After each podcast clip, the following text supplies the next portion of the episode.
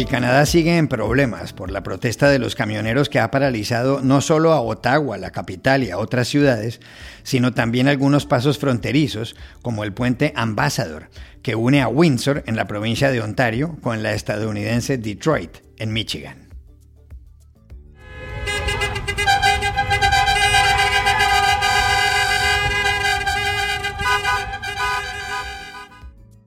Las protestas han cambiado con el paso de los días, se han transformado y son un desafío para el primer ministro Justin Trudeau. ¿Por qué? Hablamos ayer en Montreal con el periodista mexicano Jaime Porras Ferreira, colaborador del diario El País de Madrid. En Estados Unidos la población hispana crece más que las otras, pero ahora se ha sabido que se está diseminando por otras zonas del país. Sobre el fenómeno, conversamos con Mark Hugo López, del Pew Research Center. Aquí en Washington el gazpacho es noticia y todo porque una congresista republicana lo confundió con la Gestapo. Sí, con la Gestapo. Hoy les contamos la historia y tenemos para ustedes la receta del auténtico gazpacho andaluz que nos dio desde Sevilla Rosa Sánchez Fernández. Hola, bienvenidos a El Washington Post. Soy Juan Carlos Iragorri, desde Lisboa. Soy Dori Toribio, desde Washington, D.C. Soy Jorge Espinosa, desde Bogotá. Es viernes 11 de febrero y esto es todo lo que usted debería saber hoy.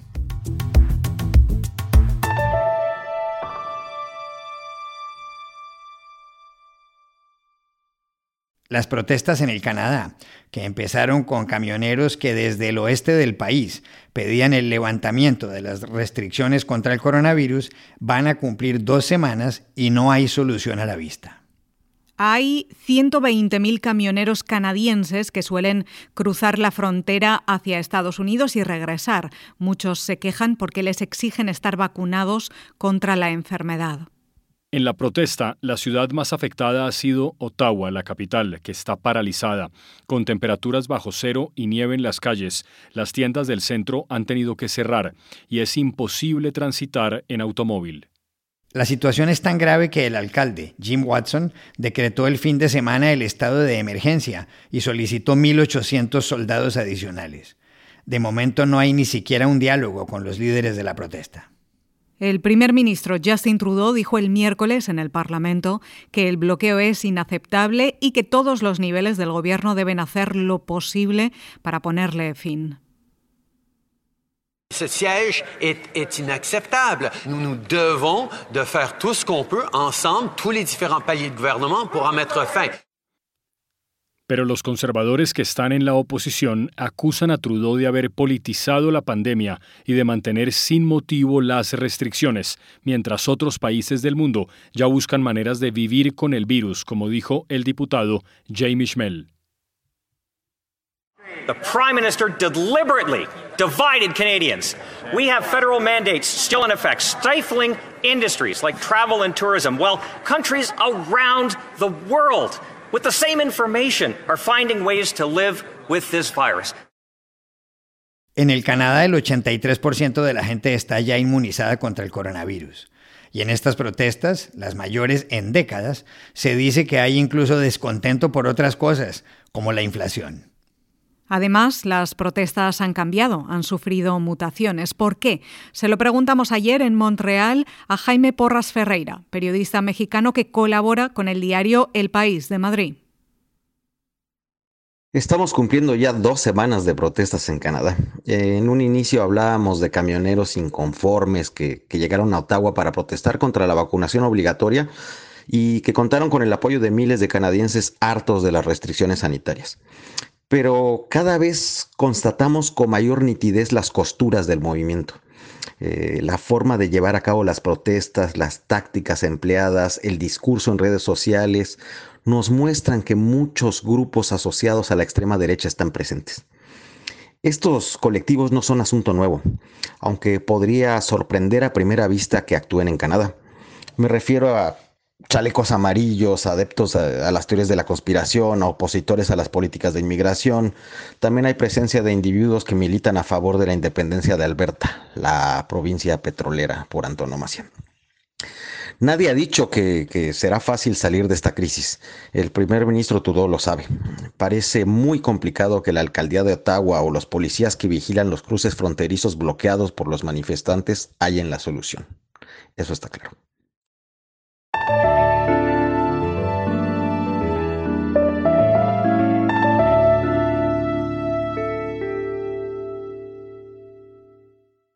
Aquí en Estados Unidos la población hispana no solo crece y crece, sino que tiene presencia en un mayor número de estados. Pero para entender el tema, empiezo por contarles que este país tiene 331 millones de habitantes, de los cuales 62 millones son latinos. Sí, Dori, y lo llamativo es que en la década del año 2010 al 2020 el crecimiento de la población hispana fue del 23%, mientras que el de la población general fue del 7%. Eso significa que el número de latinos aumentó casi cuatro veces más que el de los demás grupos. Esos datos los acaba de publicar el Pew Research Center el Centro de Investigaciones Pew, que es una organización apolítica y sin ánimo de lucro, que funciona en Washington y que hace encuestas y también investigaciones demográficas. Un asunto interesante es que de los 3.140 condados o counties del país, los tres con mayor población hispana son el de Los Ángeles, con más de 4.800.000 personas, el de Harris, en Texas, y el de Miami-Dade, en Florida y llama la atención cómo hace 30 años la mayoría de los hispanos vivían en nueve estados y cómo eso ha ido cambiando. Por eso contactamos ayer a Mark Hugo López, el director de investigaciones en asuntos étnicos y de raza del Pew Research Center. Sí, es muy interesante porque la población latina está cambiando en muchos aspectos.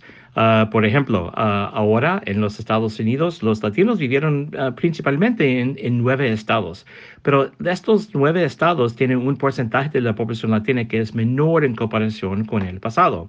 En 1990, por ejemplo, 86% de los latinos vivieron en California, Florida, Texas, Nueva York, Nuevo México, Illinois, Nueva Jersey, Colorado y Arizona. Pero ahora solamente el 73% de los latinos uh, viven en estos estados.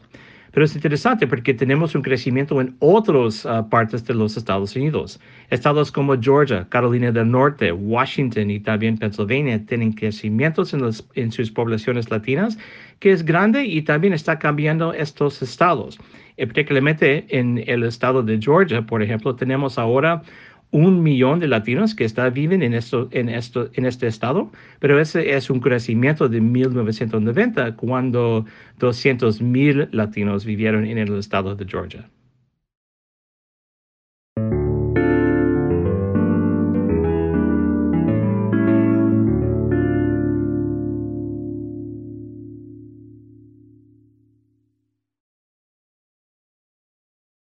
Bueno, Espinosa, ¿cómo le parece que en Estados Unidos, sobre todo en Washington, ha habido mucho revuelo por las declaraciones de una congresista que tienen que ver nada menos que con el gazpacho? Con el gazpacho, la sopa española que es fría, que tiene tomate y aceite de oliva y otras cosas? Sí, señor, así como lo oye. Dori, ¿qué fue exactamente lo que pasó? Pues Juan Carlos, lo que ha pasado es que llevamos 24 horas hablando del gazpacho aquí en Washington que es algo que nunca pensé que os diría, la verdad, pero aquí va. La razón es la siguiente. La congresista republicana Marjorie Taylor Greene, que representa al estado de Georgia desde 2021 y es seguidora de Donald Trump, ha protagonizado numerosas polémicas en los últimos meses por su afición a las teorías de la conspiración y por su insistencia en comparar las políticas de los demócratas, especialmente las restricciones por la pandemia del coronavirus, con la Alemania nazi, Adolf Hitler y el Holocausto. Bueno, pues ella fue entrevistada el miércoles en la televisión One American News y acusó a la presidenta del Congreso, a la demócrata Nancy Pelosi, de usar a la policía del Capitolio para vigilar las oficinas de los republicanos, algo que este cuerpo de seguridad ha negado. Pues cuando la congresista Green estaba hablando de esto, dijo que la policía del gazpacho de Pelosi estaba espiando a los miembros del Congreso. Se refería en realidad a la Gestapo, la policía secreta del nazismo. But now we have Nancy Pelosi's gazpacho police spying on members of Congress, spying on the legislative work that we do, spying on our staff, and spying on American citizens that want to come talk to their representatives. La congresista Green, que dijo que la policía del gazpacho está espiando a los congresistas, a sus equipos, su trabajo legislativo y a los estadounidenses que quieren hablar con ellos, confundió así a la Gestapo con la sopa fría andaluza. La entrevista se hizo viral y las redes sociales estallaron en carcajadas, desde los que decían que la policía del gazpacho lleva inevitablemente a un gobierno de bichisuas por la sopa de puerro francesa, al famoso chef español radicado aquí en Washington, José Andrés, que tuiteó que él creó la Policía del Gazpacho en 1993 para asegurarse de que nadie le pone tabasco o jalapeño o cosas raras, escribió, a la sopa.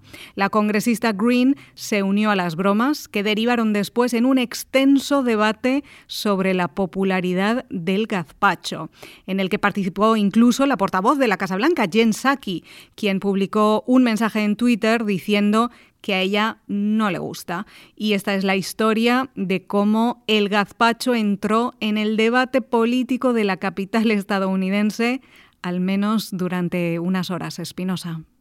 Oigan, pues me puse a buscar la historia del gazpacho, del gazpacho andaluz, y veo que es un plato muy antiguo que al principio solo se hacía con aceite de oliva, vinagre y migas de pan. Pero todo eso cambió cuando el tomate, que es originario de América, llegó a Europa. Por otro lado, les cuento que el nombre gazpacho viene al parecer de una vieja palabra toscana, guaso, que significa potaje. Y aquí les tengo una sorpresa. Como a veces les hemos dado a los oyentes de este podcast algunas recetas de platos sencillos, hoy les conseguí la del gazpacho andaluz. Llamé anoche a una sevillana de verdad, Rosa Sánchez Fernández, del barrio Tiro de Línea Santa Genoveva, y me respondió así.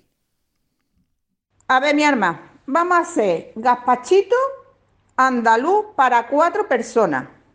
Te digo los ingredientes.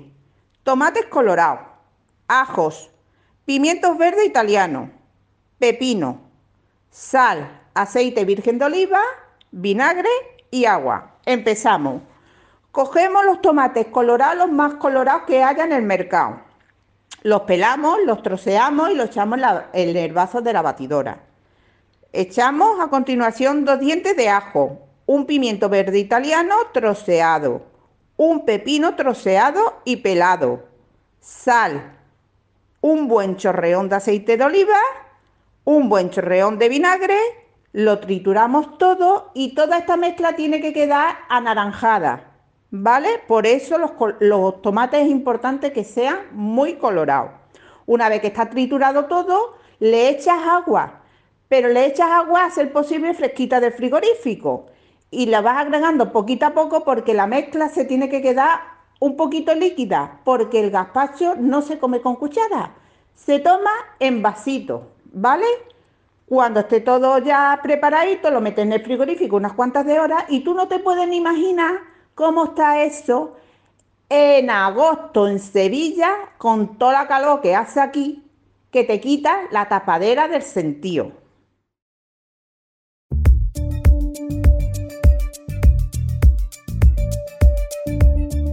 Y estas son otras cosas que usted también debería saber hoy.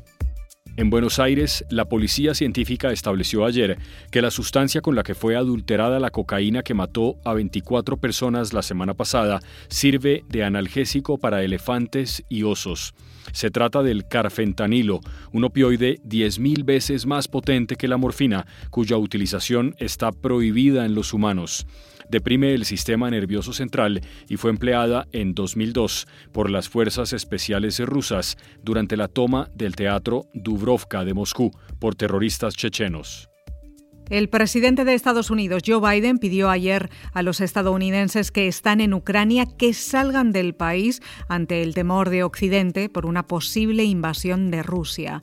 Los ciudadanos estadounidenses deberían irse ahora, dijo Biden en una entrevista con el periodista Lester Holt en NBC News. Estamos tratando con uno de los ejércitos más grandes del mundo. Es una situación muy distinta y las cosas podrían descontrolarse rápidamente. What I've asked is American citizens should leave, should leave now. We're dealing with one of the largest armies in the world. This is a very different situation and things could go crazy quickly.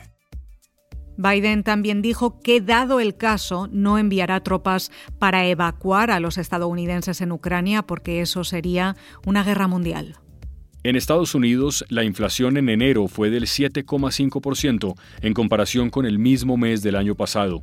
Este incremento del índice de precios del consumidor, que no se veía desde febrero de 1982, impactó casi todos los sectores de la economía, especialmente el de los alimentos, la electricidad y la vivienda.